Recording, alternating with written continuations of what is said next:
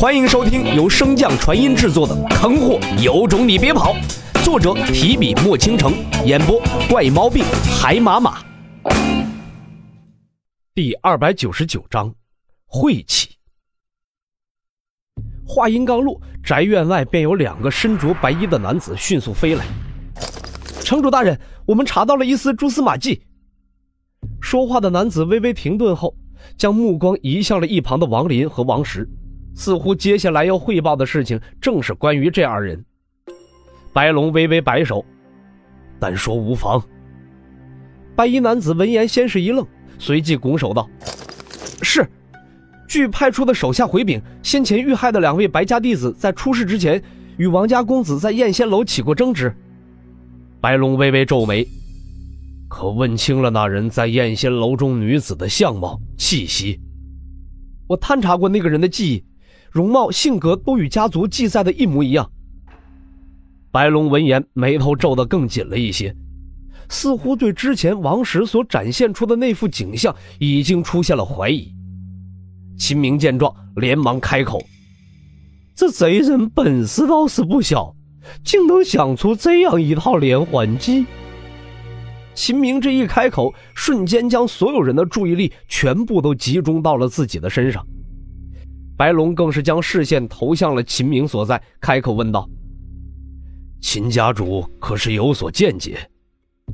秦明微微点头，一脸严肃道：“想来这次设计之人对白家了解颇深，而且蓄谋已久。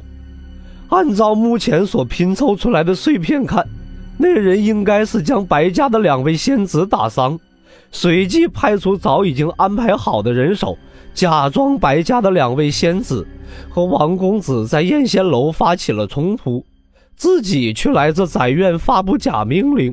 这样一来，他就完全洗净了自身的嫌疑，将所有祸水都推到了王家身上，欲以挑拨王家和白家的关系发生内斗。不等众人发话，跪拜在地上的王林连连点头。秦叔说的对，那人肯定是想嫁祸于我，挑拨王家与白家的关系，还望父亲大人和白城主明察。话音刚落，王林便被一脚踢了出去。这一脚的力量之大，差点让倒飞的王林撞穿了整个宅院的防御阵。逆子，若不是你来这儿凑热闹，还会被人利用，还不赶快滚回去！王林顾不得擦去嘴角的血渍。连忙磕了两个头，便起身往外飞去。白龙将这一切尽收眼底，却并未阻拦。一来，他也不确定到底是不是真的有人挑拨离间；二来，白家现在不宜开战。白城主，此事不管真相为何，都是我管教不严在先，在这里我先赔个不是。说罢，王石便双手抱拳，想要行礼。白龙一个闪身，便出现在他的面前，将他拖住。王兄说的是哪里话？要说道歉，也应该是我，是我一时心急，差点上了奸人的当。得了，你们也别在此腻歪了，现在还是揪出幕后之人要紧。白龙缓缓收起了脸上的笑意。秦家主所言不错，此人竟然胆敢在我万龙城为非作歹。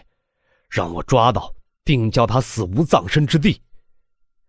各位，我就先告辞了。等抓到那奸人，我再来向王兄赔礼道歉。说罢，白龙也不等众人答复，大袖一挥，便将两个手下裹挟着一起向城主府的方向飞去。升入云端，先前汇报的男子才开口问道：“城主，这不是城主府的方向啊！现在我们是要去找那奸人？”白龙冷笑一声：“哼，找个屁！白云和白鹰都是黄境之中的佼佼者，如此轻易便被人制服，那出手之人不是地境也相差无几。这种人会不知几大家族中有探查记忆的秘法，而且白云体内的伤势不像是灵力所造成的，更像是肉搏时被血气之力所伤。普天之下修血气之人，除了他们王家还有几个？”白衣男子闻言怒道：“这王家之人竟然真的敢对我们白家出手，真是活得不耐烦了！”城主，既然你已经看破，为何不出手为那两位弟子讨个公道？白龙没好气的瞥了一眼。要不是娘一再发令让我好好照顾你，我真想掐死你。动动你的脑子想一想，那王石修行了多少年，是什么境界？我又才修行了多少年？若是当年没有天女陛下相助，我现在都不一定能跻身地境，又如何能与王石正面硬碰？而且在王林来到这宅院之时，我感受到在宅院附近还有一位新晋的地境。若是我所料不错，这人便是出手打伤白云和白莹之人。意识到了事情的重要性，那白衣男子叹了一口气：“要是姑姑在就好了，把他们全部都一掌拍死。”对了，哥，不是说姑姑最近便会出关吗？具体是什么时候？白龙嘴角微微一翘。今天，唰，凡尘客栈。刚回来不久的洛尘正和两女一脸紧张的盯着帅死仙。你确定几大家族都有查看他人记忆的手段？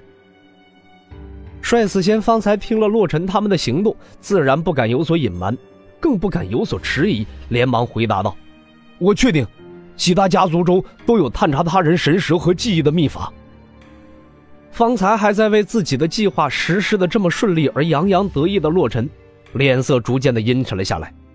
真是人算不如天算呢。洛尘迅速在脑海中回想自己今天所做的一切，在多次回忆并未发现，在王家之人面前露过真容之后，才缓缓的松了口气，随即将目光投向两女。最近你们二人待在房中，先不要露面，有什么需要便传音告诉我，或者帅死先。说罢，洛尘便起身想往楼上走去。他现在需要静下心，好好的想想如何应对接下来的局面。这次大意不但葬送了整个计划，甚至差点连几个人的性命都一块搭进去。这种错他绝对不能再犯。数个时辰转眼便是，任洛尘想破脑袋也没有想到什么好办法继续去分化王家和白家的关系。洛尘抬眼看向窗外。虽然天空中早已是繁星点点，但万龙城之中却是灯火通明，明亮如昼。随着一阵微风拂过，洛尘这些天来一直紧绷的神经也微微有些放松。事已至此，一直吓自己又有什么用呢？随着精神的放松，洛尘全身瞬间涌上了一阵疲倦和疼痛。